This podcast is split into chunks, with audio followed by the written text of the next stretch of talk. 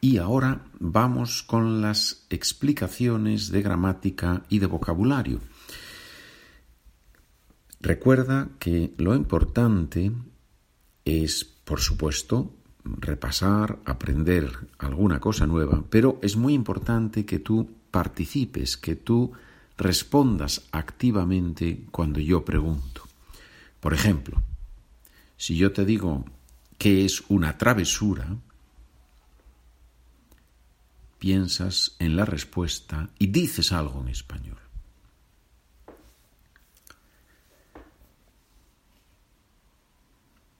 Una travesura es algo que se usa mucho hablando de los niños y normalmente se refiere a algo malo que han hecho, pero no muy malo.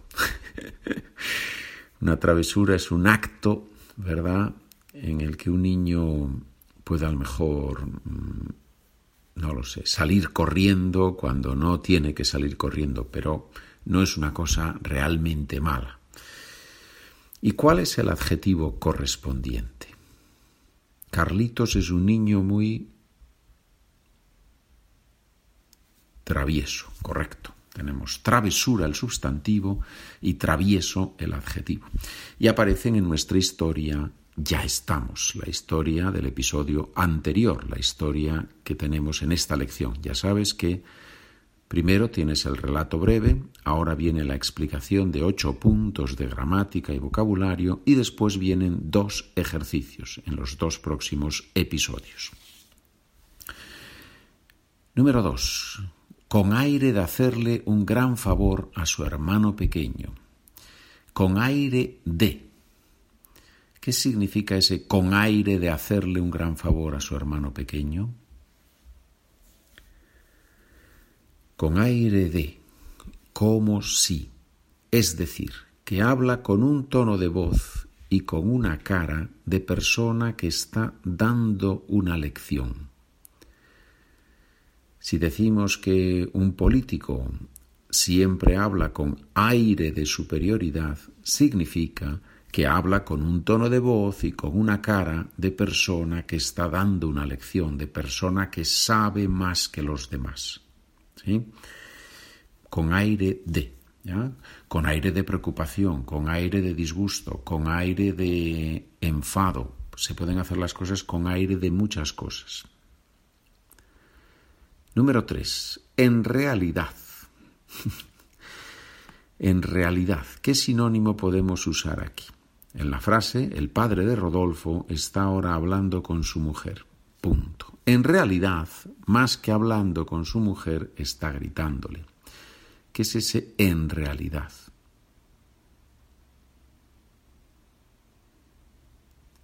Podemos sustituirlo por de hecho.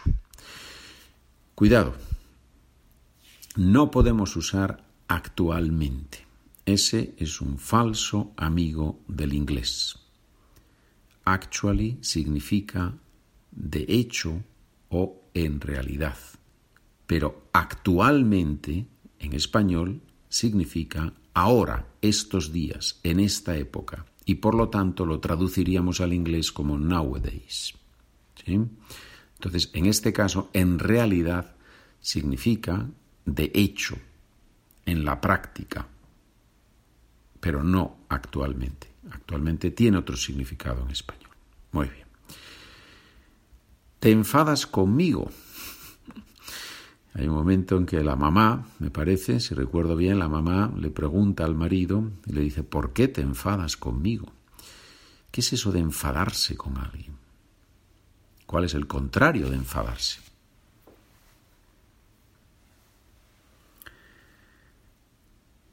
Enfadarse es lo contrario de alegrarse, es decir, nos enfadamos cuando algo nos molesta, cuando nos ponemos tristes, cuando nos irritamos porque algo nos parece mal y perdemos el control interno, perdemos la alegría, la serenidad.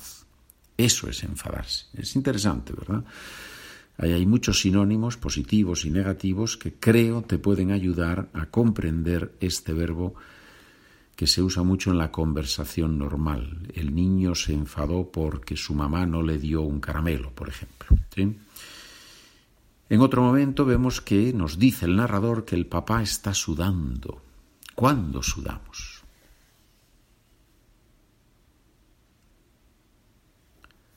Sudamos cuando hacemos ejercicio o cuando hace mucho calor. ¿Y cuál es otra palabra un poco más elegante, más formal?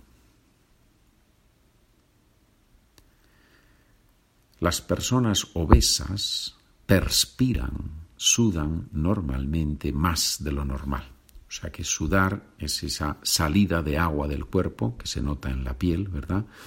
Y la palabra, el verbo en este caso un poquito más formal, es perspirar. Pero sudar se usa y no es una, no es una palabra fea, es una palabra común. Número 6. No estoy sorda, le dice la mamá al papá. No estoy, no estoy sorda. ¿Qué discapacidad tiene la persona sorda?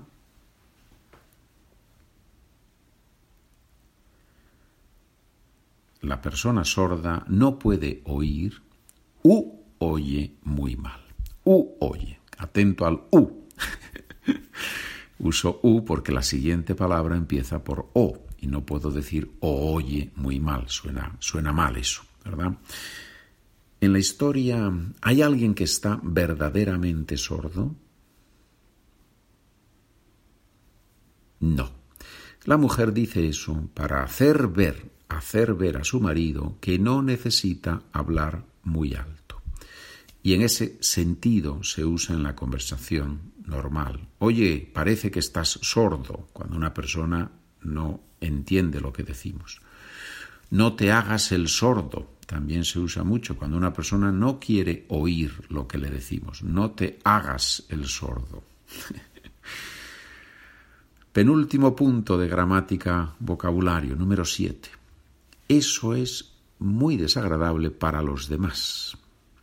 ¿Quiénes son los demás?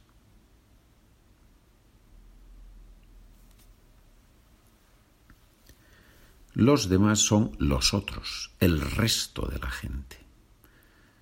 De hecho, decimos, por ejemplo, que una persona egoísta es una persona que no piensa en los demás. ¿Somos todos un poco egoístas? supongo que sí, ¿verdad? Pero bueno, ese es un tema más filosófico, más ético.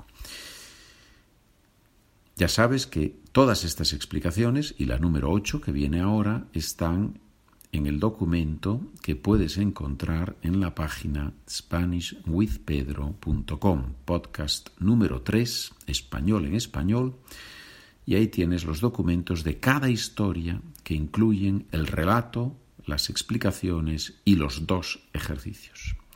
Gracias, por cierto, gracias a las personas que están comprando los documentos, por menos, por mucho menos de lo que cuesta un café. Número 8. Nadie en esta casa tiene en cuenta lo que yo necesito, dice el pobre papá, ¿verdad? Nadie en esta casa tiene en cuenta lo que yo necesito. ¿Cómo podemos sustituir tener en cuenta en esta frase, en esa frase?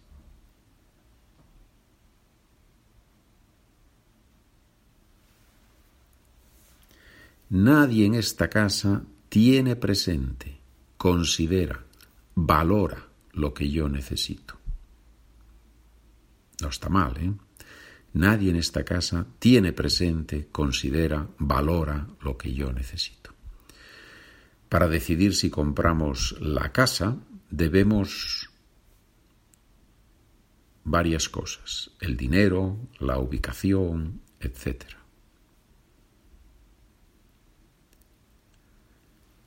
Para decidir si compramos la casa debemos tener en cuenta, considerar, valorar varias cosas. El dinero, la ubicación, etc. Bien, espero que estas notas, estas explicaciones te ayuden a comprender mejor la historia y sobre todo espero que te ayuden a hablar mejor en español. Usa estas explicaciones. Usa esas palabras, expresiones, puntos de gramática en tu próxima conversación en español. Gracias por escuchar. Buen día, buena tarde, buena noche.